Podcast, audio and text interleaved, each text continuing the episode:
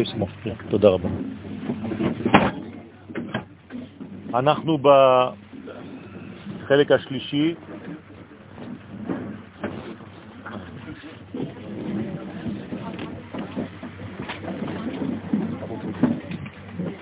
הסברנו כאן שההיסטוריה מוכיחה לנו שהתשובה,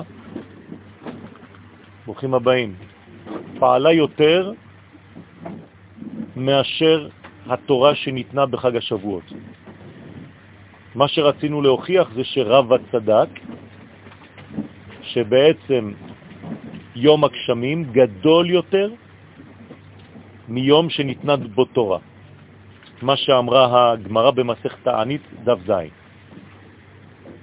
זאת אומרת שחודש תשרה, שהוא יותר קשור לעניין התשובה, גדול יותר ופועל יותר על האדם מאשר התורה שניתנה בחג השבועות.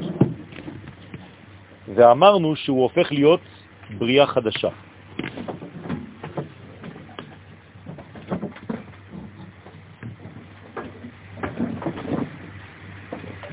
והוספנו שהחידוש, למה התשובה פועלת יותר מאשר מתן תורה? כי במתן תורה מי שהיה אקטיבי זה היה הקדוש ברוך הוא בעצמו, ועם ישראל היה פסיבי.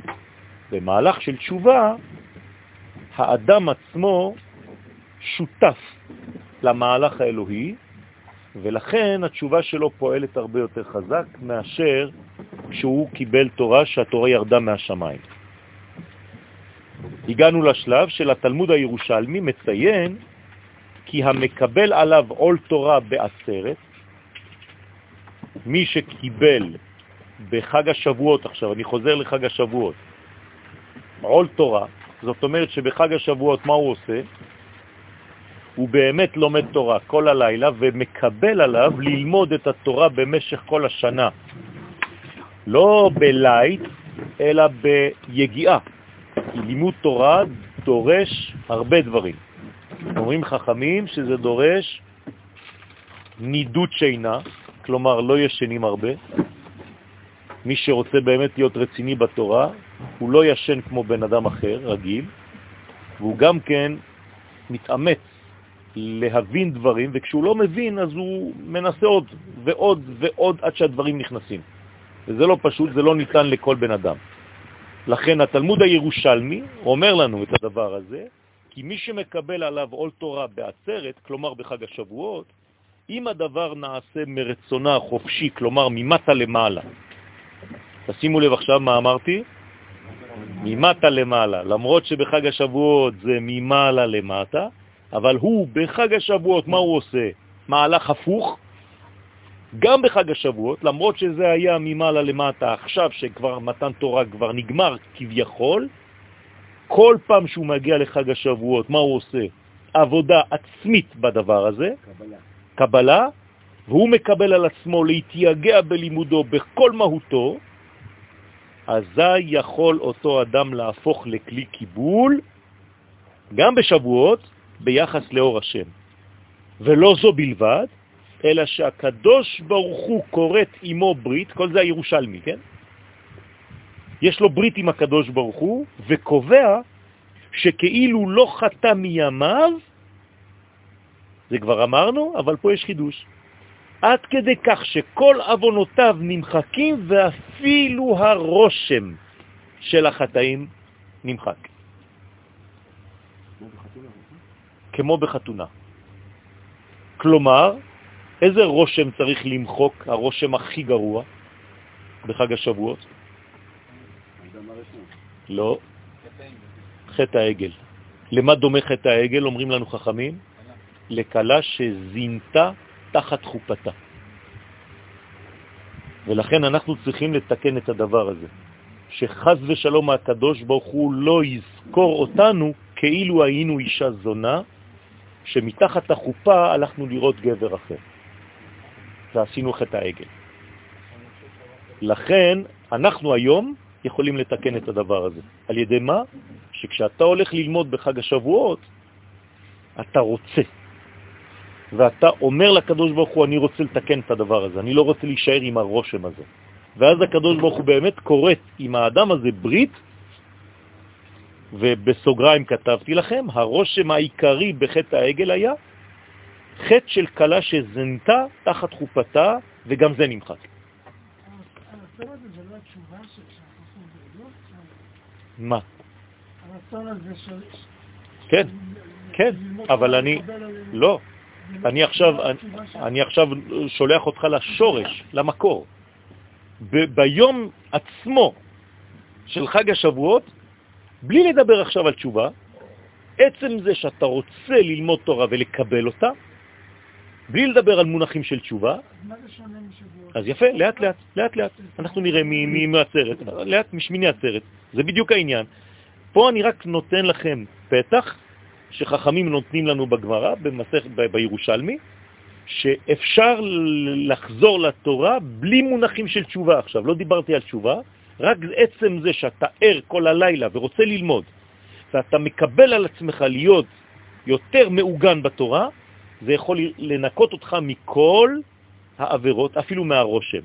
אבל זה לא עושה אותך בריאה חדשה. זה רק בחודש תשרה. בריאה חדשה זה רק בתשרה. כן, כן, זה בכלל, זה כל התשובה. השני תהליכים שאנחנו רואים פה, שאתה שם ככה במקביל. במקביל. אה,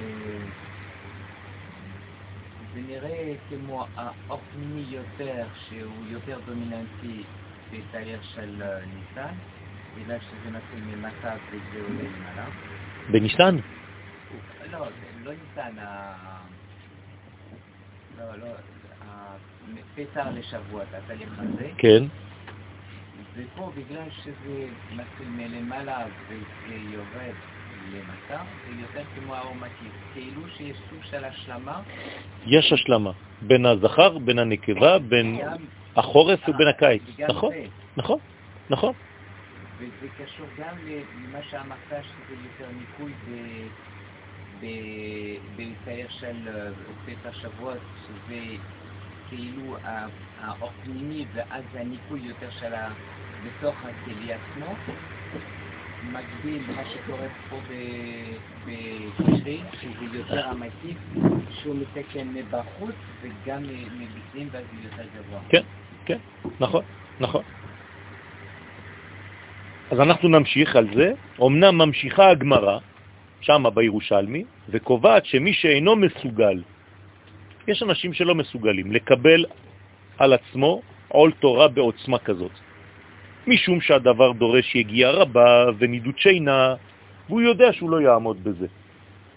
אם בכל זאת יקבל עליו אותו אדם לעשות תשובה מאהבה בחודש אלול ותשרה, מעלה עליו הכתוב כאילו נעשה בריאה חדשה, ואז גם הוא נכלל במי שהקדוש ברוך הוא קוראת עמו ברית עולם. אם כן, מובן כעת המאמר גדול יום הגשמים כיום או יותר מיום שניתנה בו תורה. בסדר? זה מובן עכשיו. למה זה יותר לפי רבה? למה מה שקורה לפרט הזה מעניין כל כך? אני לא מדבר פה על עם בכלל. למה יש לזה חשיבות? כי הפרט, בסופו של דבר, הוא מגלה את מי? את האומה. הרי אין עבודה לפרט כפרט. כל העבודה שהוא עושה זה גילוי של האומה בתוך הפרטיות שלו. לכן ממילא זה תמיד קשור לעם ישראל. עכשיו, מדוע כל זה קורה? כן. פה אנחנו אומרים שאדם צריך להגיע לזה מכוח ההתמדה שלו בתורה, ואם הוא לא מצליח, אז הוא יעשה תשובה. נכון. זאת אומרת שתשובה זה שלב שניים או שלב א'? זה שלב שני. שלב שני. כן. זאת אומרת שהמדרגה יותר גבוהה היא התורה או... לא. אני צריך את זה לפני התשובה. לא. היא התורה. לא. זה אומר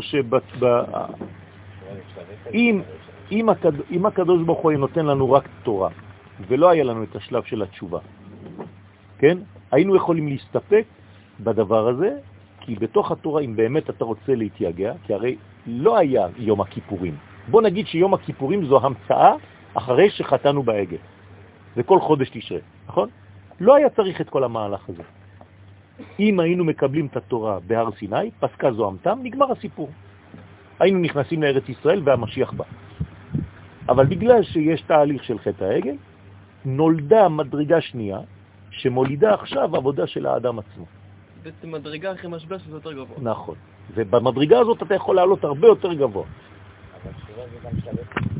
שגם מה? שלב אפס, תורה זה שלב אחד, תשובה שלב תורה שלב אחד ותשובה שלב שתיים. כן. כי אם זה לא מקודם, אז זה לא יכול להיות נכון. נכון. מדוע? כיוון שבמתן תורה היו ישראל בבחינת בתולה, שאיש לא ידעה, והיו כלי ממש לקבל את 22 הטיפות הגנוזות בתורה בזמן הייחוד. אמרתי לכם שבמתן תורה זה נקרא זיווג, שבתוך הזיווג הזה של מתן תורה אנחנו מקבלים 22 אותיות של לשון הקודש. זה בעצם 22 טיפות של זרע שיורדות לעולם. הייחוד הזה, בחג השבועות, צריך לדעת את זה, הוא לא ייחוד כדי להביא תולדות. לא בהושענא. לא, שבועות זה ביאה ראשונה? לא. שבועות זה רק כדי להיות ביחד, כדי להשלים אחד את השני. זיווג ראשון למוליד. זה לא מדבר על זיווג ראשון עכשיו. כי הזיווג הראשון זה עושה אותה כלי כדי להוליד, אבל אני לא מדבר על זה. אני מדבר שזה גם אחרי שהיא כבר כלי, זה לא זיווג כדי להוליד, זה זיווג של השלמה. כי כל אחד לא שלם, כי כל אחד חצי גוף. חתונה טוב ביום שמחת לבו, זה החתונה. נכון. אז הייחוד שהיה אמור להתממש אז לולא חטא העגל. ישראל היו אמורים להגיע באותה עת למדרגת הדבקות הגדולה ביותר עם הקדוש ברוך הוא. אלא שכאמור גרם החטא לדחיית התהליך כולו. היינו צריכים להסתפק בזה. לעומת זאת, בשמיני חג עצרת, אחר שכבר עשו תשובה על חטאם ביום הכיפורים, ונעשו כבריאה חדשה, שוב נעשו ראויים להיות כלי קיבול לאור השם דרך הייחוד העליון ודרך כריתת הברית עם ישראל בשמיני חג עצרת. זה הטעם לכך שביום זה דווקא חותמים אנו את התורה במילים לעיני כל ישראל, שסופי התיבות שלהם כלי. זאת אומרת, מתי הכלי באמת בנוי? למה אני מסיים את התורה מחר? כלומר, יום שני בבוקר אנחנו מסיימים את התורה, כדי להגיד שעכשיו הכלי מוכן. לכן זה לעיני כל ישראל. ראשי תיבות כלי. בסדר? ראשי תיבות, אה, טעות. גם וגם. אה? גם וגם. למה? גם וגם? בסדר? ראשי תיבות. תתקנו את זה. מה? כן, עוד לא חזרתי לזה, עוד מעט אנחנו נחזור לזה. נח... זה מדרגה אחרת. האמת שזה זה, זה לא כ"ב בתשרה, זה כ"א. בסדר? אבל אנחנו נדבר גם על כ"ב. כנראה שקיבלת משהו. זה גם חלק מהשיעור. התיבות שלהם, זה הראשי תיבות זה כלי, ומתחילים מבראשית ברא, כלומר, מה זה בראשית ברא? שנעשו בריאה חדשה. בדיוק מה שאמרתי לכם. כלומר, אחרי התשובה, עצם העובדה שחכמים קבעו מתי אני מסיים ומתחיל את התורה, זה אומר שנעשיתי כלי ואני כמו בריאה חדשה. לכן אני מתחיל את התורה מחר ולא בשבועות. לוגי, הייתי צריך להתחיל את התורה מתי? בחג השבועות. תורה חדשה, עכשיו קיבלת. לא, שם לא היית כלי, הכלי נשבר, אי אפשר לכתוב לעיני כל ישראל. מחר, שכבר עשית תשובה, אתה יכול, ואז אתה נעשה כבריאה חדשה, ולכן אתה מתחיל לקרוא מבראשית. בסדר? מה? כן, נכון.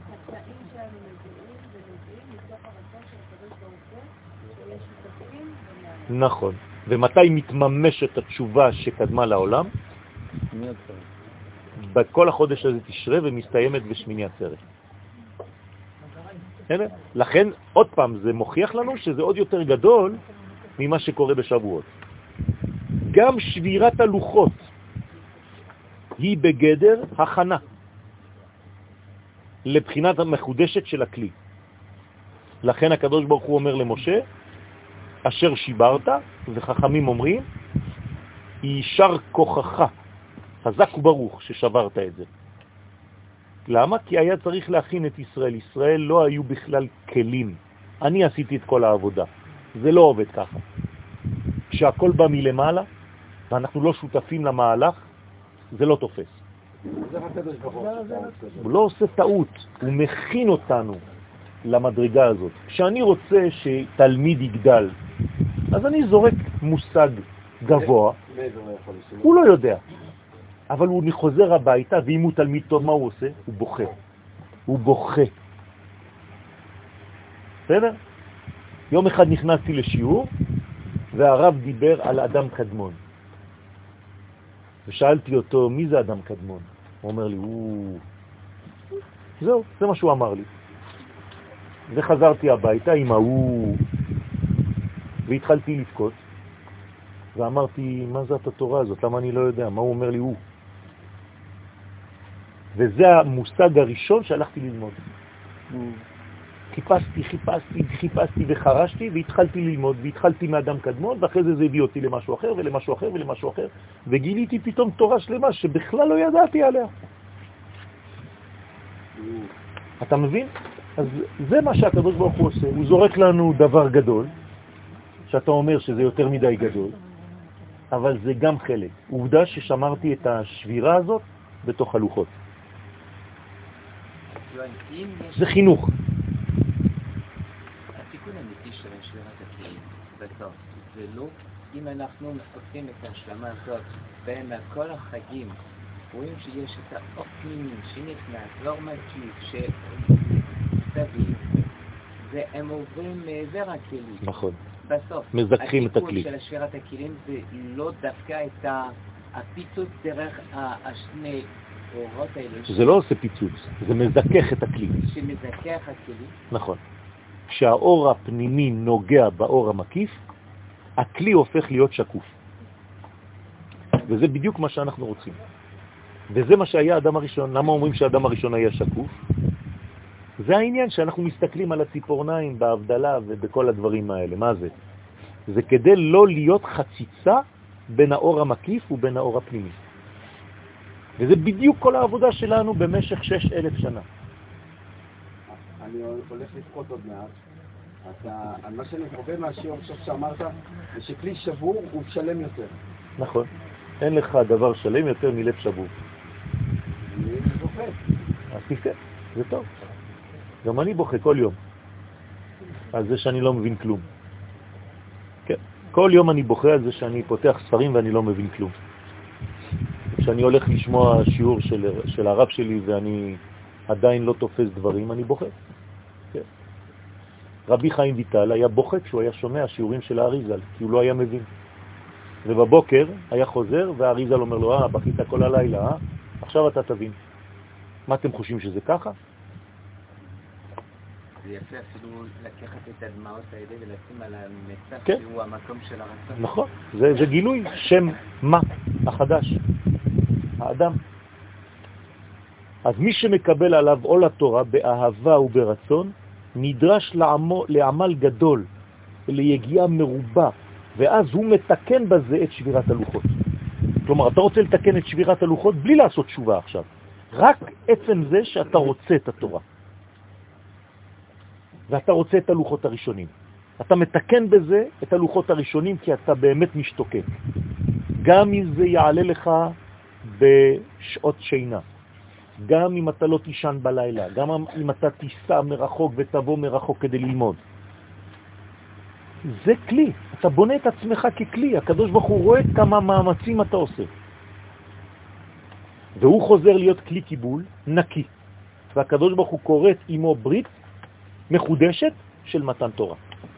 מי שאינו מסוגל לכל זה, יעשה תשובה אמיתית מעומק הלב, ובזה יתחדש ויחשב לבריאה חדשה בעיני השם, ויקבל את הלוחות השניים. בסדר? כלומר, אני צריך בסופו של דבר את שני הדברים.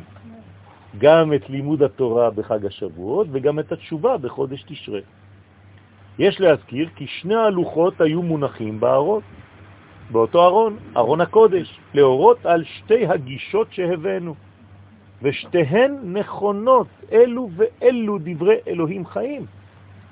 אסור לי להגיד בגלל שהלוחות הראשונים נשברו, נגמר, אני עכשיו לקחתי את הלוחות השניים, מספיק לי, אני עושה תשובה, כמו בריאה חדשה. לא. אני רוצה להתאמץ ולרצות את התורה, לרצות ללמוד אותה. על ידי קבלת עול התורה ביגיעה רבה ובנידות שינה, נעקרות מן האדם כל הנטיות, התשוקות והמשיכות לכל מה שזר לחייו. אני אומר את זה במילים פשוטות. מי שבאמת רוצה ללמוד תורה... בלילה, זה אומר. כן? זה. כן. מי שבאמת רוצה ללמוד תורה בעומק וברצון אמיתי, זה רק הוא והקדוש ברוך הוא יודעים אם זה אמת או שקר. ואם זה אמיתי, מה יקרה לו? הקדוש ברוך הוא יסלק ממנו את כל הדברים שמושכים אותו לשטויות, לבד. בזה הוא יכול למחוק את כל הסטיות, כל השטן, כל הדברים הרעים, ונעשה כלי חדש כאילו לא חתם מעולם, ואין בו כי אם רצון לדבקות בשם. יש מהלך כזה. הוא רק הופך את הזר לבד. כן. לא הבנתי. אני לא שומע מה אתם אומרים. אמרתי, אמרתי שאנחנו לא רוצים את זה באמת כי אנחנו לא תופסים את העיקרון האמיתי של הדבר. זה נראה כשאתם לומדים, רק כשלומדים השאלות האלה עולות. כשאתם תצאו מהשיעור, אין יותר שאלות כאלה, זה מעניין. למה? כי אני נוגע על הכפתורים. וכשאתה נוגע בכפתור שכואב, אז אתה אומר, אז למה לא? בדיוק, בדיוק. אבל כשאת יוצאת מהשיעור, פתאום החיים תופסים את המקום שלהם, וכאילו לא היה כלום. בוודאי שנשאר, ברוך השם. אבל לכן מה אומרים לתלמיד? מה הוא צריך לעשות כשהוא יוצא משיעור? לעשות חזרה. לעשות חזרה לשיעור. אם הוא לא עושה חזרה, הוא לא יכול להפנים את השיעור שלו. בסדר? והחזרה צריכה להיות בכל רם, ולא בלחש. על ידי התשובה, זה השלב השני, עבור מי שאינו מרגיש מוכן לקבל עול תורה בעוצמה כזאת, נעשה אדם כבריאה חדשה. הוא מבטל רצונו לרצון גבוה, ונעשה כביכול עין, ומשם הוא נבנה, כן, שהכלי שלו נבנה מחדש, כמו אותה בתולה הרמוזה בחודש אלול. לכן זה מזל בתולה. רצונו נעשה נקי מכל סיג של רע, והוא נכנס ליום שמיני חג הסרט, כמו שאנחנו בעזרת השם הולכים להיכנס, בגדלות ובדבקות, כמו בריאה חדשה. על ידי ההוא רוחה דשביק לקוצ'ה בריחו. זה ביטוי שבא מהזוהר, ההוא רוחה דשביק בבעלה, כן? מתי זה ההוא רוחה דשביק לבעלה? כאילו בזיווג הראשון. וכל תשוקותיו מתמקדות מכאן ואילך בעשיית רצונו התברך בלבד. כלומר, הוא הופך את כל הרצונות שלו לרצון השם.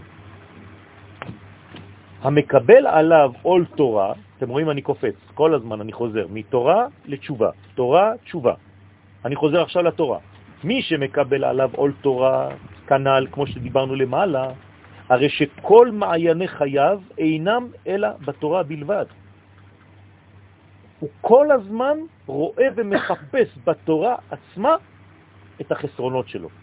והוא משתמש בכל כוחות נפשו לגייר את נטיותיו הרעות כדי להשתמש בהן לצד ריבוי הקודש במציאות. למשל, אני נמשך לדברים, על ידי לימוד התורה זה ייתן לי כוח לקחת את הדבר הזה ולגייר אותו. כי התורה היא חזקה כל כך שהיא יכולה להפוך דברים כאלה. אדם כזה מתנקה מכל אבונותיו והופך אותם לזכויות. הוא נעשה כלי ראוי לקריטת ברית תורה מחודשת בינו ובין הקדוש ברוך הוא, כאילו היה עכשיו בהר סיני בקבלת התורה. זאת אומרת שהתורה יכולה להפוך את היצר ליותר? כן. כן. התורה הופכת את האדם אם הוא באמת באמת משתוקק לזה. ומה הוא מתקן בעצם? את הלוחות שנשברו. איזה לוחות? הראשונים. כלומר, אם אתה באמת רוצה ללמוד תורה, איפה תגיע? ללוחות הראשונים, כלומר לאן? לתורת הסוד. זה מה שזה אומר. זה מראה שאתה באמת רוצה ללמוד תורה. ואנחנו עוד מעט נראה ונגיע לזה. והעושה תשובה, אני חוזר עכשיו לתשובה, כפי שהזכרנו לאל, צריך להגיע בדרך אחרת, אל אותה מעלה, דומה, מעלה רצויה.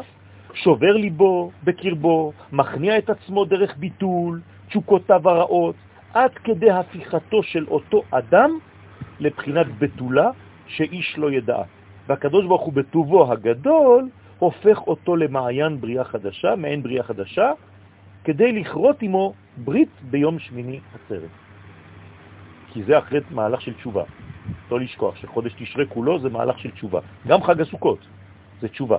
תשובה בשמחה. תשובה באהבה, אבל זה תשובה. דרך אגב, היום בלילה, בתפילה של הבוקר, מה עושים?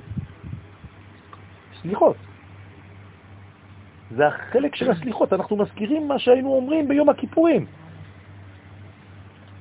אצל הספרדים יש תפילה מיוחדת שחוזרת על ספירות. כך יובנו דברי האריזל בספרו שער רוח הקודש על הפסוק המיוחז לחודש אלול. מה אומר האריזל על חודש אלול? זה פסוק אחד בתורה, בתנ"ך, הנותן בים דרך. מה זה הנותן בים דרך? מה זה דרך? דרך זה דרך, כדי להגיע. מה זה ים? ים זה מלכות. נכון? ים זה מלכות, בים, כמה זה בגמטריה בים? 52. 52 זה שם בן, זה המלכות. ודרך זה היסוד. היסוד נכנס לים, בים. כלומר, שם מה נכנס לשם בן. שאז מאירים שמות סג וקסה. קסה כמספר דרך וסג כמספר בים. היא המלכות. ואז אתה מבין שבעצם כל הנותן בים דרך, כל חודש אלול זה רק מגמה אחת, להגיע למלכות השם בעולם הזה. פירוש, הערת השם קסה מיוחדת לתשובה, לתשובת האדם, ולכן היא קשורה לדרך, בה האדם עושה תשובה על כל אבונותיו. והקשר לשם סג הוא דרך גילוי שם אהיה, כי שם סג זה שם אהיה, המיוחס לקומת הבינה. למה קוראים לזה קטר לפעמים? שם אהיה, למה קוראים לזה קטר? כי זה קטר של זה. זה לא הקטר הכללי. קטר של זעירנפין, של כל הקומה התחתונה, סליחה על מי שלא למד את המושגים האלה, אבל זה קטע קטן, עוד מעט נדלג עליו, אל תיבהלו, כן? זה רק כדי לפקוט. ואז המדרגה הזאת, כן? השם הזה, יום אחד אהיה, גדול, המיוחס לבינה, נקראת גם בשם סג, ומשם שורש התשובה כשהמלכות מתחדשת כבתולה. בגלל זה 21, נכון, זה שם אהיה. וכן בשאר הפסוקים, על כי תצא, אותו דבר, כי תצא למלחמה, כתוב שם בתורה, וגילך את ראשה, נכון? האישה שתפסנו אותה, אשת יפת תואר, עשינו אותה שביה, הבאנו אותה לבית, היא צריכה לגלח את השערות. מה זה וגילך את ראשה? אומר האריזל בשאר הפסוקים, שהוא עניין ביטול כל התשוקות הרעות. זאת אומרת שמי שמגלח את השיער שלו, הוא בעצם יוצא מכל התשוקות הרעות של החיים שלו. לא עדיף להיות קרח, כי צריך כל הזמן להוציא. והמינימום של השיער זה שיהיה לך ממה לתפוס אותם ביד. אתה חייב לתפוס את השיער. אם אתה לא יכול לאחוז בשיער שלך ביד, זה יותר מדי. וזה לא נכון. צריך שיהיה שיער. בסדר? מה יעשה קרח? זו השאלה. כן. אצל, במדרגות יותר גבוהות של אדם קדמון, שדיברתי מקודם, אז יש אורות שיוצאים גם מהשערות, אבל לא מדברים על זה. מדברים רק על האורות של העיניים, של האוזניים, של החותם ושל האף, של הפה. והאורות שיצאו מה...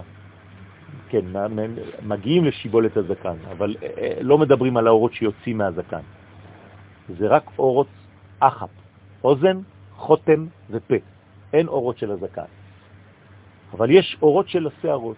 ומה זה האורות של השערות שיצאו מהאדם הזה, האדם העליון, זה עולם עליון? זה בעצם כל המחשבות האינסופיות שאין לנו בכלל תפיסה בדבר הזה. זה ממש יותר ממה שאי אפשר להבין בכלל. אבל מי שמגלח את השיער שלו, דרך אגב, כשאתם הולכים לספר, גם אם אתם בנות, גם אם אתם בנים, אתם צריכים לחשוב שאתם עכשיו מורידים את מידת הדין מעליכם. ואחרי הספר צריך ליטול ידיים לסירוגים, כמו שנוטלים ידיים ממש כשיוצאים מהשירותים. וזה חשוב מאוד, מתי צריך להסתפר, תלוי באיזה גובה אתה. אדם שהוא חז ושלום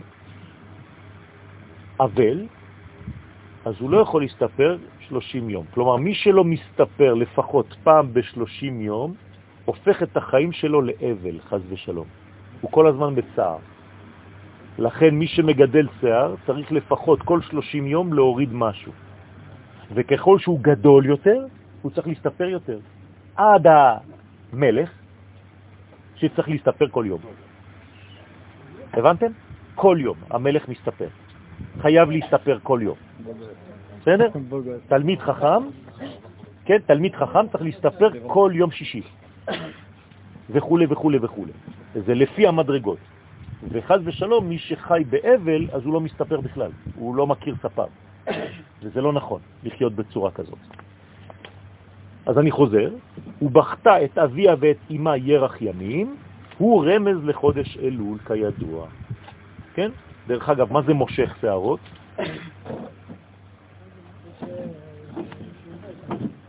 זה מושך דינים ועצבות.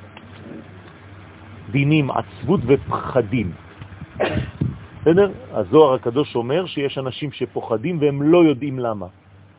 כל הזמן הם חיים בפחד. זה בגלל שהם לא מסתפרים ולא נוטלים ידיים אחרי שהם מסתפרים, כמו שצריך.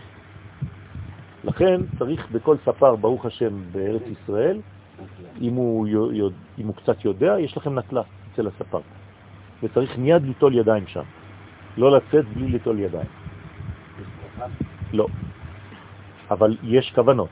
כשאתה מסתפר, צריך ללכת אצל ספר ירא שמיים, שנקי. כי כשנוגעים לך בשערות, אם הספר לא נקי בנפש שלו, הוא מעביר דרך השערות את האנרגיות הרעות שלו. ולכן, כשנוסעים לחול, עדיף לא להסתפר בחוץ לארץ, בכלל. למה הוא פחד? בגלל שזה נקרא מותרות. זה כל הדברים, זה כמו הציפורניים. מי שמגדל ציפורניים יותר מהבשר, כשמסתכלים על הציפורן מהצד שלי, אני רואה את, הבס, את הבשר, אסור לי לראות את הציפורן עוברת. אם אני רואה ציפורן שעוברת, אני כבר במותרות, וזה מושך חז ושלום דינים. לכן צריך כל הזמן לנקות. אפשר לספר את עצמי? עדיף להסתפר אצל ספר, כן? אבל אסור לספר למשל את אבא שלו, אתם יודעים את זה. לא. אסור, זה הלכה, לא מספרים את האבא. בסדר? אסור גם לטפל באבא אם יש מישהו אחר שיכול לעשות אותו, גם להזריק זריקה או דברים כאלה. אם אף אחד לא יכול לעשות את זה, אז עושים את זה. אבל לכתחילה צריך להעדיף שמישהו אחר יעשה את זה. כי זה כבוד של האבא, ולכן לא עושים את הדבר הזה. לכן, ישנם שני חותמות. חותם ראשון ביום הכיפורים, וחותם שני, שהוא חותם בתוך חותם, בליל הושענא רבה. שני החותמות נעשים רק במקום אחד, ביסוד של הנקבה. אני עכשיו נותן לכם פרטים, תקשיבו טוב, שגם מי שלומד קבלה לפעמים לא יודע.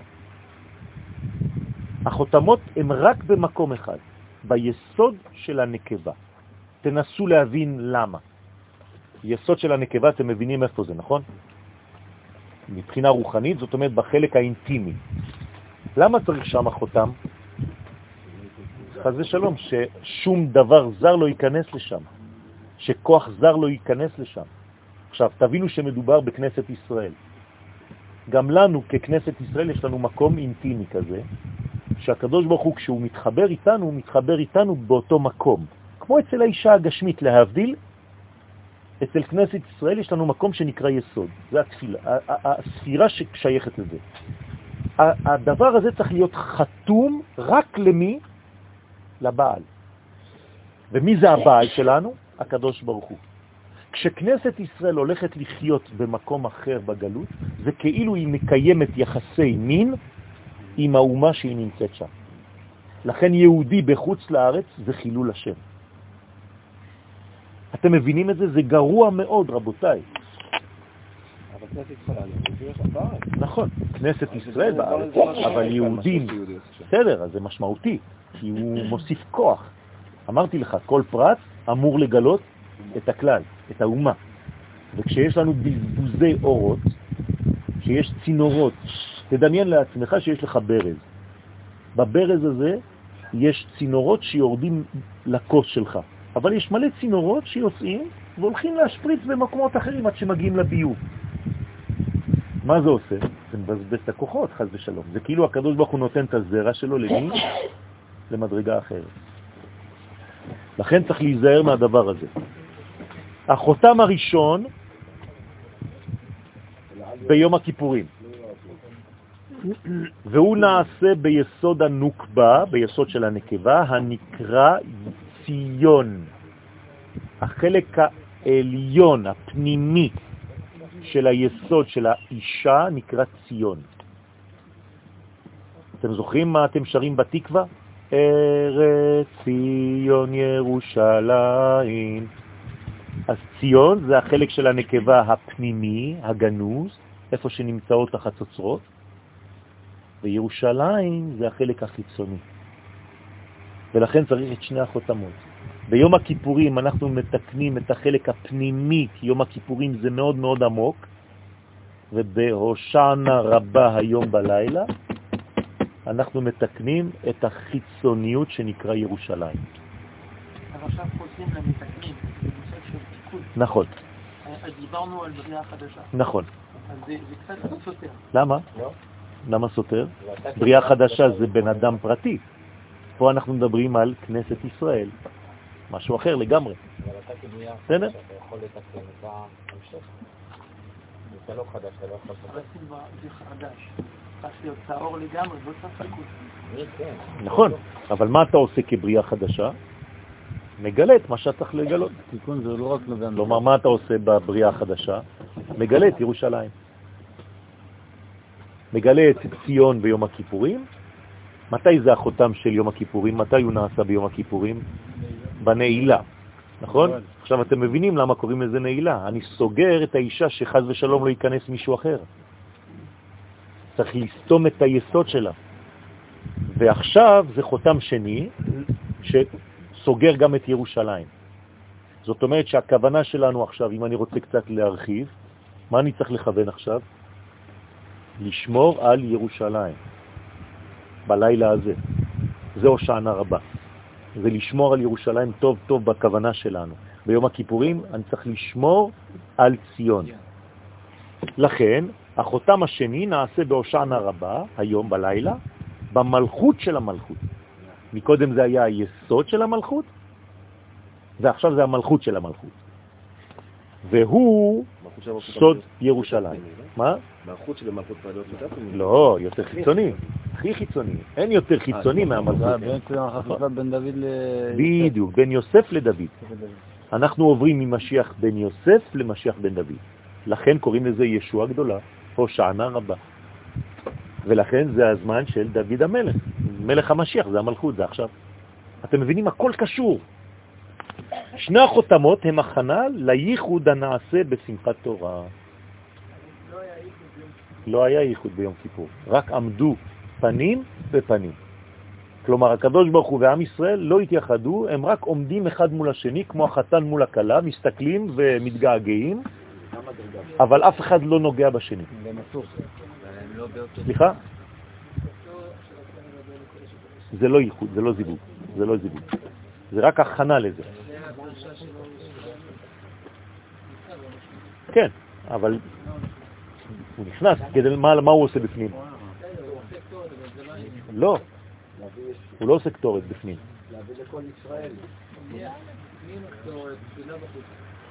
מה הוא עושה? המקטורת הוא לא עושה אותה על, על, על מזבח הקטורת, הוא עושה אותה על הרצפה. על הרצפה, בסדר? לא על הקטורת. אבל מה הוא עושה ביום הכיפור? מה הוא עושה שם בפנים? איזה תפילה הוא אומר? מה זה אומר? על שמיני עצרת. על הגשמים, על שמיני עצרת הוא מתפלל. זה הסוד, הוא מתפלל על הזיווג. בוודאי. על שהולך להתממש מתי? רק בשמיני חג עצרת. אם אין חותם פנימי וחיצוני, היין או האישה לא כשרה. אי אפשר להתחבר איתה. דרך אגב, אני לא רציתי להוסיף את זה, אבל זה דברים מאוד מאוד קשים שאני, יש קהל ואני לא יכול לדבר על זה עכשיו. לכן לא, גם לא כתבתי את זה, אבל זה דברים מאוד מאוד קשים. למי האישה קוראת את ברית? בחיים שלה. לא צריך, זה בסדר, זה, רציתי שלא ישמעו. כן, כן. כן, סביב לה, נכון. זה, זה היסוד. היסוד זה נקרא 60 גיבורים. הוא שומר על המיטה. מה זה המיטה? הנה מיטתו של שלמה. מי זה המיטה של שלמה? זה האישה. שלמה זה הקדוש ברוך הוא. ומסביב לאישה יש 60 גיבורים. ולמה זה בלילה? מפחד בלילות. כי הלילה זה, זה, זה המלכות. היא צריכה שמירה בלילה. בסדר? כן, נכון. אז בהשוואה בין מה שקורה בתשרה ובין מה שקורה במתן תורה בסיוון, הרי שישנה עדיפות לייחוד של חודש תשרה בשמיני חג עצרת. זה יהיה בתולדות. זה עכשיו אנחנו נגיד את זה. מדוע? כי בחג השבועות מדובר בזיווג שבא להשלים את הבניין של הזכר ושל הנקבה, כיוון שהם נקראים כל אחד לבדו פלג גוף, פלגי גופה. כלומר, הם לא שלמים. הוא צריך אותה והיא צריכה אותו, אז למי הם דואגים? לעצמם. לכן הייחוד מכוון להשלמת בניינם שיהיו אחד. לעומתו, הייחוד בשמיני חג עצרת נעשה כדי להביא שפע לעולם. זה זיווג של הולדה לצורך התחתונים. לכן חטא הטיפות מתגלות דווקא בשמיני עצרת, שכל עניינן של אותן 48 טיפות הוא לצאת מהמוח של האבא, לחדור אל האימא כדי להוליד תולדות של ברכה ושל שמחה למטה. אני הולך להגיד לכם משהו חשוב. השמחה שתהיה לכם במשך השנה הבאה, ומתי תיוולד באמת? מחר. בשביעי של פסח, כי שם זה הלידה. מתי יתחיל ההיריון? מחר. בזיווג של מחר. אתם זוכרים שכשיש כניסה להיריון אצל האישה, עכשיו אנחנו מדברים על האישה הגשמית, אחרי הזיווג יש שלושה ימים שנקראים ימי קליטה. בסדר? זה סוד. כלומר, גם אחרי הזיווג אני צריך בעצם לשמור על הטיפה שהיא לא תצא. מה יש אחרי, אחרי, אחרי, אחרי, אחרי שמיני עצרת? סיימנו. למחרת. יסרו חג. מה זה הדבר הזה? תגיד לי, יסרו חג.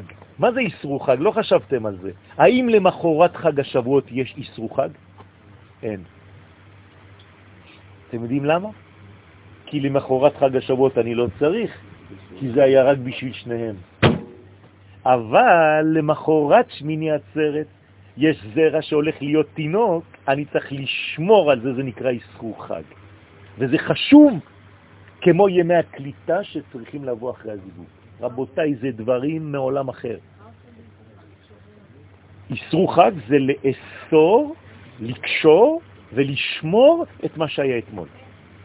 פשוט מאוד לא להיזרק החוצה. לחזור לחול לאט לאט. כמו שאחרי הזיווג אסור להיפרד מיד, צריך אותו דבר לנחות בשקט. האריזל אומר שזו הסיבה לכך. רבותיי, אני, זה ממש, אני עושה לכם עבודה פה של, אני לא יודע איך אני, זה דברים שהם, זה קשה בכלל להעביר את זה גם לקהל, ואני משתדל בעזרת השם בסייעתא דשמיא לעשות את זה הכי רגוע שיש. כן. זה לא פשוט, שתבינו. זה אגר סטייל. מה? מה? כן. זה משהו אחר. בין כיפור לסוכות זה לא ימי נחיתה, זה ימים שצריך להתאפס לשם הוויה, לכן יש ארבעה ימים. כדי לכתוב י' כ' ו' כ'. לכן בין יום הכיפורים ובין חג הסוכות יש י' כ' ו' כ', ארבעה ימים. זה משהו אחר.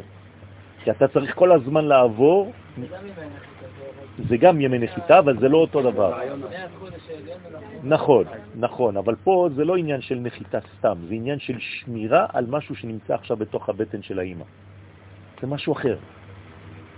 כשאתה אומר בראש שנה אנחנו הבאנו את אלוהים, כאילו את השם אלוהים, ביום כיפור הורדנו את הי"ק ו"ק, ואז הביסוס של הי"ק ו"ק לאלוהים נמצא בסוכות, נכון, עד הסוף של נכון, השמיני נכון, נכון, עצרת נכון, ש- וזה. הגילוי. נכון. אנחנו מבררים אותו בסוכות, ואז בשמיני רק העצרת יש ולמחרת שמיני עצרת יש. את יום, לא, שמיני עצרת זה שמחת תורה בארץ ישראל. אתה עדיין לא, חושב לא, על חו"ל.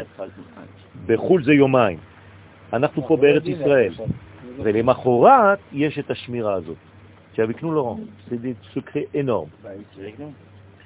בסדר? לא שומע טוב. כן, כן. זה אומר שפשוט מאוד הנקבה חסרה, כמה היא חסרה? תשע מדרגות של הזכר, נכון? והזכר חסר שלוש מדרגות, כדי להשליט את עצמו לעשר עשר. כי פשוט הם נולדו חסרים. לא, לא. הזכר והנקבה הם כל הזמן חוזרים למדרגה, כל יום זה חוזר, אותו דבר. הם כל הזמן מתחדשים והם שחסרים, צריך להשלים אותם. כל יום זה אותו סיפור. כל תפילה, כל יום זה אותו דבר. הוא נולד וק וחסר לו מוחין, והיא נולדת נקודה וחסר לה תשע ספירות.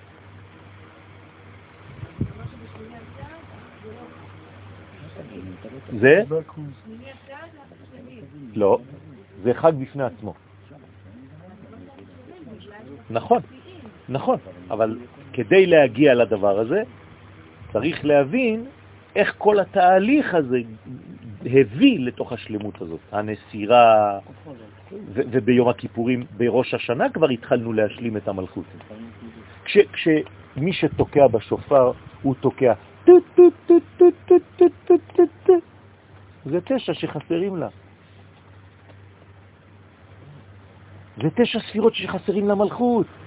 וכשהוא תוקע טו טו טו, זה שלוש ספירות שהוא צריך לעצמו לזה. אתם מבינים? שברים ותרועה זה השלמת זה והשלמת מלכות. רק כשיש, אנחנו שלמים, יש ביאה אמיתית שיכולה להביא עכשיו תולדות. תולדות של ברכה ושל... תולדות של ברכה ושל שמחה בעולם הזה. למטה, פה, בעולם שלנו? כל העולם. האריזל אומר שזו הסיבה לכך שקיים מושג כזה של איסרו חג למחרת שמחת תורה, ולא קיים דבר כזה למחרת חג השבועות. למה? מדוע? כי בחג השבועות הייחוד הוא כאמור לצורך השלמת זון בלבד, בעוד שהזיווג בשמחת תורה צריך להולדה, וצריך שהזרע ייקלט בתוך הבטן של האימא כדי שיתחיל את ההיריון. וחיזוק הטיפה, למנוע חז ושלום נפל, הוא, הוא עניין איסרו חג למחרת שמיני חג עצרת. אז יפה, אותו דבר. מה קורה בפסח? אה? לא, אין לידה בפסח. אמרתי לכם, האמת שאתם צודקים, לפי החידה, הלידה היא בפסח. הארי ז"ל אומר שלא, שזה רק בשביעי של פסח, ויש מחלוקת ביניהם, אבל זה אותו עניין. אז מה זה האיסרו חג שם, של פסח? מתי זה האיסרו חג של פסח אצלנו? מה זה, מה, איזה חג זה אצלנו? מימונה, נכון? ומה זה שמה? משיח, בדיוק. זה, זה החג של המשיח, לכן קוראים לו מימונה. זה חג שאותו דבר קושרים את הבניין הזה המשיחי, שחג האמונה בא למחורת הזה. על דרך העבודה, עכשיו כל מה שאמרתי לכם זה היה בשמיים, עכשיו אני מחזיר את הכל לעולם שלנו. איך שאנחנו בני אדם עכשיו לומדים. כלומר, אני עכשיו עובר מקבלה לחסידות, אוקיי? וזה תורתו של הבעל שם טוב. זכותו תגן עלינו אמן. הוא לוקח את הקבלה והופך אותה לחסידות. בסדר?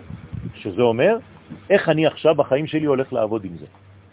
זה חשוב מאוד, שלא תצאו סתם עם מושגים גבוהים, אלא מה אני עושה. כן. ההכנה של שבעה ימים לספרות היה הכנה ליום השמיני. נכון. מה אנחנו מתעסקים עם כל הגויים וכל החג הזה? זה דווקא בגלל שאנחנו בשבע. השבע, אם כבר ירדת לשבע, מה אתה עושה בשבע? יושב עם מי שנמצא בשבע, כלומר, אומות העולם. מאיפה ירדת לשבע? מיום הכיפורים שהיית לפני כן. אתה כבר נגעת בשמונה. ירדת בחג הסוכות ונתת קצת לכל הגויים, 35-35. כש... נתת להם המון, כי זה המקום שלהם, חייב לתת להם. אבל אתה עכשיו, זה כמו פקמן, עכשיו אתה חסר, אתה צריך עוד פעם ללכת לאנרגיה. עוד פעם אתה חוזר לשמונה. תמיד זה ככה. עכשיו אנחנו נצא מהשמונה, יהיה לנו איזה חודשים? חשבן, יש חג בחשבן? כלום. אחרי זה, כיסלב, מה אנחנו עושים בכיסלב? חוזרים עוד פעם ליום השמיני. שמונה ימי חנוכה. אתם מבינים איך זה עובד? כל פעם אתה חוזר לשבע, ובשבע יש בלגן, ולכן יש מבול בחודש חשבן, ואתה חוזר למדרגה השמינית וכיסלב. בעצם אתה בא לקבל כוחות כדי? לחזור לשבע. בדיוק.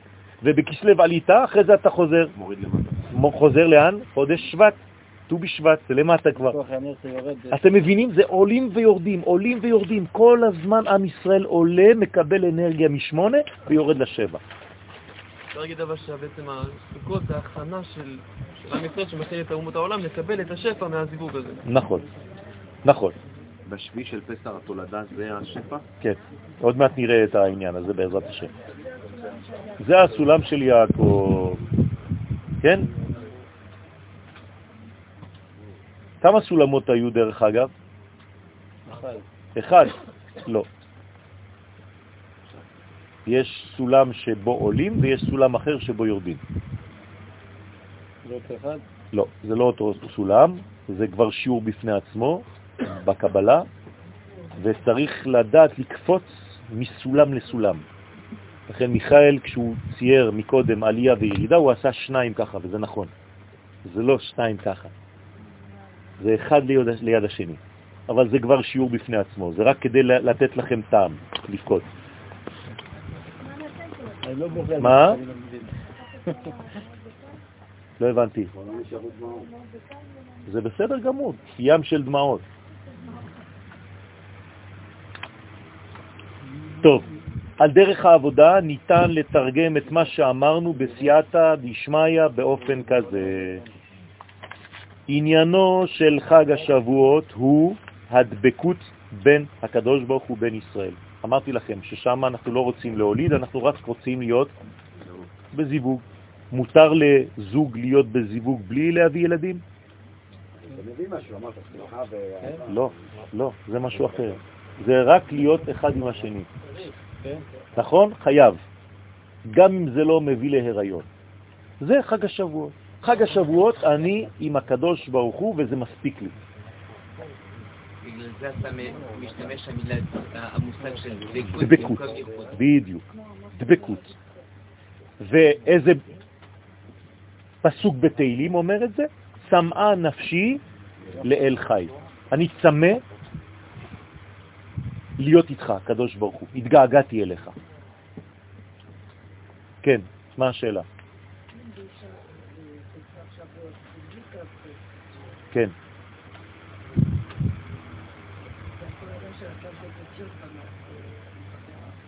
לא. שמחת תורה אמרתי, זה משהו אחר. כ"ב אותיות זה התורה, זה נשאר בתורה, זה הלימוד שלך. כלומר, עם כ"ב אותיות את יכולה לעשות הכל, אבל זה לימוד. פה זה מוח, זה ממח טיפות, זה משהו אחר. מה עושים עם מוח טיפות? אמרתי, זה כבר הולדה, כי זה בא מהמוח של האבא. כ"ב זה כמו כלי של תורה, פה זה הולדה, זה משהו אחר. לכן המ"ח מזכיר את מוח, טיפת מוח האבא. ביחד זה. נכון, ולכן אמרתי צריך את שניהם. אז לכן זה צמאה נפשי לאל חי, כן?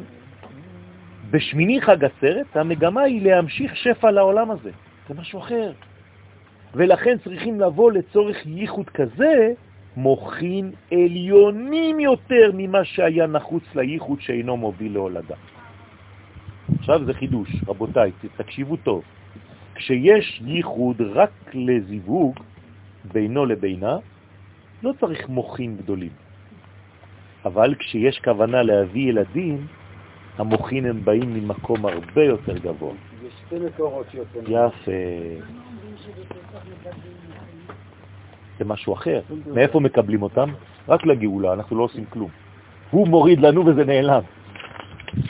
זה נעלם, אפילו באותו יום זה כבר נעלם, כי לא עשינו כלום.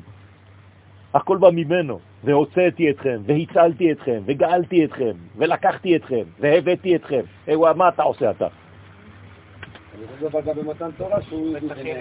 זה מה שאני אומר. לכן היה חטא העגל. אבל פה, בגלל שאתה בתהליך של תשובה, זה לא נעלם. לכן כשאתם יוצאים מחג הסוכות, אתם צריכים לשמור בכיסים שלכם, של הלב, של המוח, של כל האיברים שלכם, את כל החוויה הזאת. אסור שזה ילך לאיבוד. ובהיסטוריה זה לא הלך לאיבוד. אז אין סיבה שאצלכם זה ילך לאיבוד. כן. הכוונות השונות זה גם הסורות כן, כן. לכן אמרתי, מה זה, מה זה הסולמות? מלאכי אלוהים עולים ויורדים. שזה לפריון זה עולה, בדיוק. רוצים הפסקה או לא? אוקיי. אז רבא, אז יעקב עשה עולים, ויורדים. לא עשה מילתתי. מילטטה, לא מילטטה. זה גם הנה תתה. תתה זה אבא. כמו שאנו רואים, אז עכשיו תבינו טוב, יש לנו הלכות, אני רוצה להביא לכם את זה להלכה. קטן שהוא בן תשע שנים, שייכת בו ביאה, הוא יכול לעשות ביאה, אבל הוא לא יכול להוליד מהביאה הזאת, כי הוא בן תשע. למה? כי אין לו מוכין דגדלות. מתי הוא יקבל מוכין דגדלות? רק בן 13. עכשיו, כמה מוכין דגדלות יש? ארבע. נכון? ולכן מתשע עד 13 זה ארבע שנים. כשהוא יהיה בן 13, הביאה שלו יכולה להביא ילדים. למרות שהוא יכול לעשות ביאה בגיל תשע, אבל זה לא ביאה שיכולה להוליד. אז הנה, עכשיו בטקסט. ילד בן תשע שנים שייכת בו אמנם ביאה, אלא שאינו יכול להוליד ממנה, כיוון שהמוכין שהוא מקבל אז אינם אלא מקומת אימה בלבד. אין לו מוכין דאבא. אבל כשזה מגיע לגיל 13 שנים, אזי ביאתו כבר יכולה להוביל להיריון וללידה. לכן יש בייחודו גם מוכין מצד החוכמה, אבא. בוודאי, בוודאי. יש שינוי טוטלי. כן, כן, זה תהליך. תהליך, נכון. זה בדיוק ההבדל בין הייחוד הנעשה בחג השבועות כלומר, בחג השבועות זה כאילו הילד הוא בן תשע. אני, אני רוצה לעשות לכם את זה לאט לאט, אבל זה ייכנס לכם.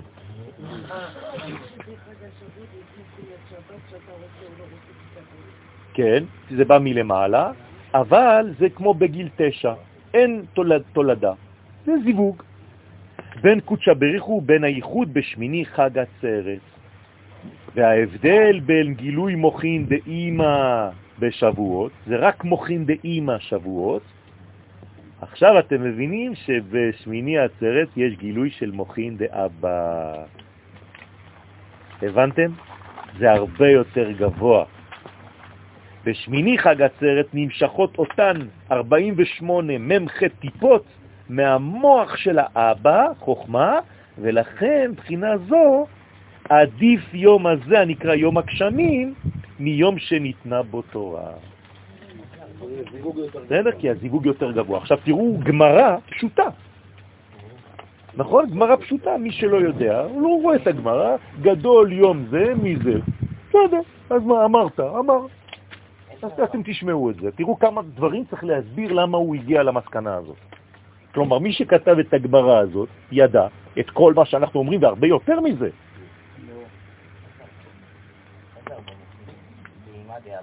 לא, כי יש בשניהם מדרגה של חסדים וגבורות.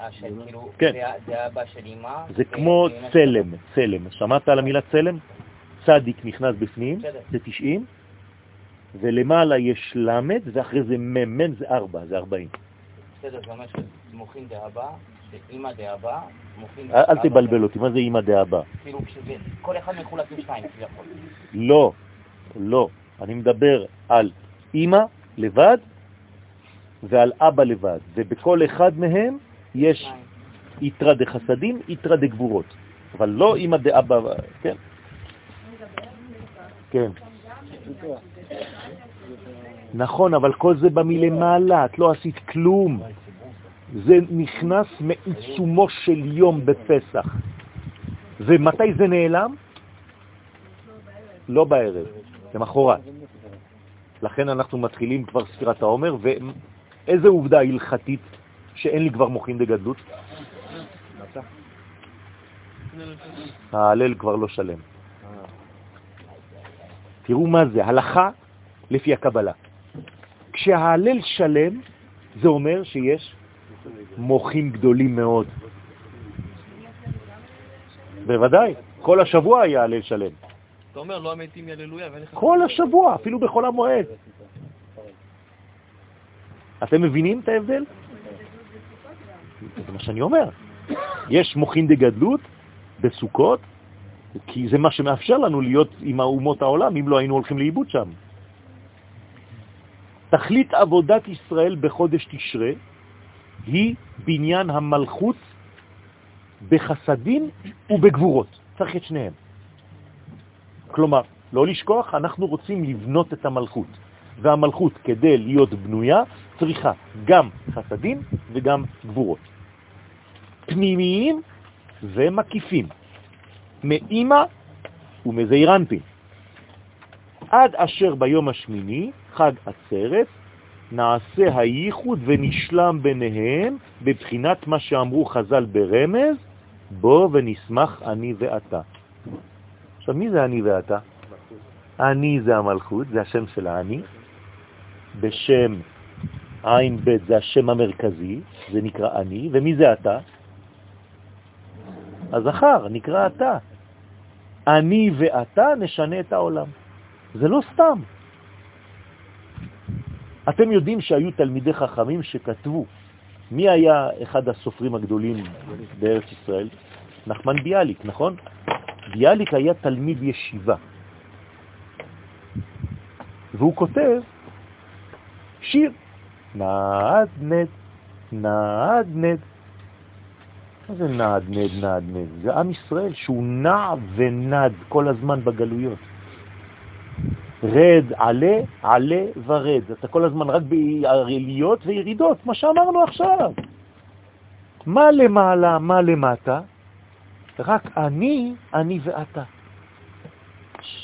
זה הכל סודות. זה לא סתם שירים של ילדים.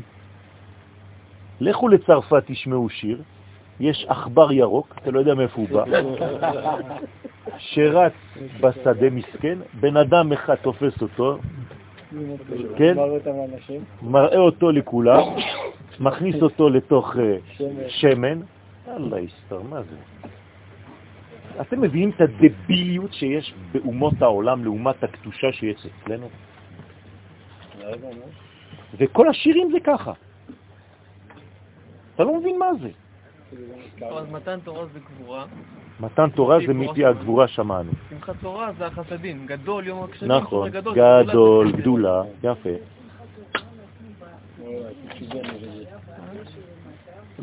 כן, ממש, ממש.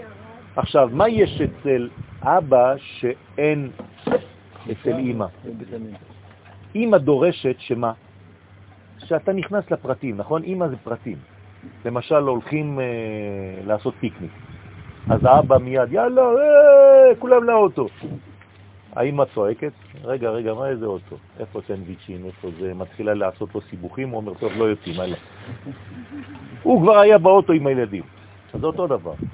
ומוכין דאמא, אתה נכנס ולומד תורה כל הלילה וכל הלילה. בחג שמיני עצרת שמחת תורה מחר, לא לומדים, רק רוקדים.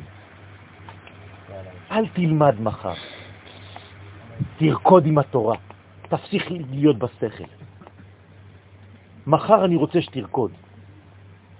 ויש אנשים שקשה להם לרקוד, הם כל הזמן יושבים והם רואים את האחרים מסתובבים והם לא יכולים. למה? כי הם כל הזמן סגורים בתוך שכל. קשה להם לשחרר. אני המלכות ואתה החלק השייך לזכר. איסרו חג הוא כאמור זמן קליטת טיפת הזרע, הדורשת שלושה ימים, ומאותו ייחוד המלכות שהיא כנסת ישראל, מתעברת במשך כל החורף עד הלידה בשביעי של פסח, יום קריאת ים סוף, הרומז לקריאת הרחם של האימא לצורך הלידה. אמרת את האחרון. לא, אמרתי לה בלי נדר. נכון. אה, יפה, בגלל זה אנחנו עושים איסור חג. אז מה זה איסור חג? היא תופסת. למה את אומרת שהיא לא תופסת? כל שנה היא תפסה. לכן היום את יותר גדולה מעשר שנים. את מבינה? כל שנה אנחנו גדלים יותר.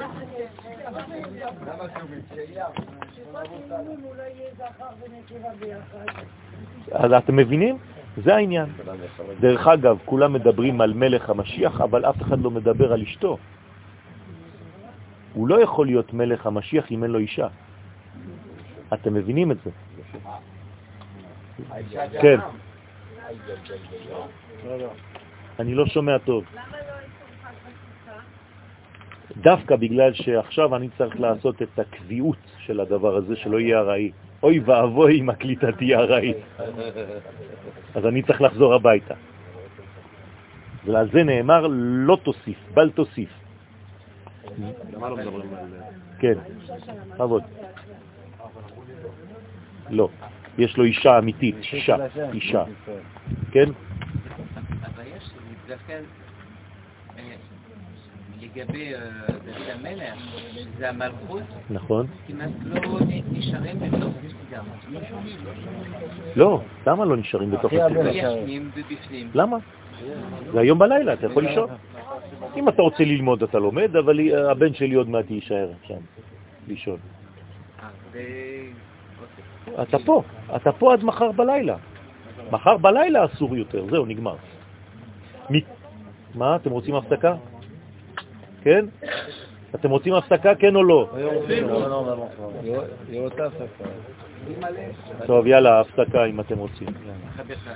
רבי חנניה בן הקשיא אומר, רצה הקדוש ברוך הוא לזכות את ישראל, לפיכך הרבה להם תורה ומצוות שנאמר. אז מה יחפש למען תזכור, גיל תורה ויעזור. جدال في جدال شمير آمين. يعني يا عمادي يا اكل ودير يا أمير مرفودير يا سماف وكنيبي كعيب شيخي امين حيكون ودون يكون سيد بالجنة بعد رب قريب وامين آمين.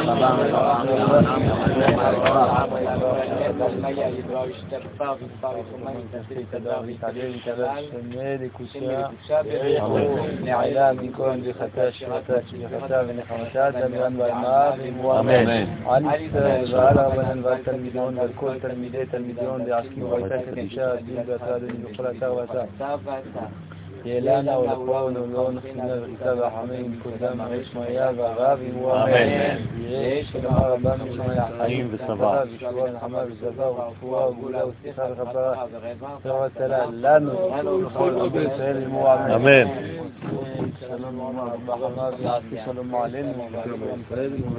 איפה יריב?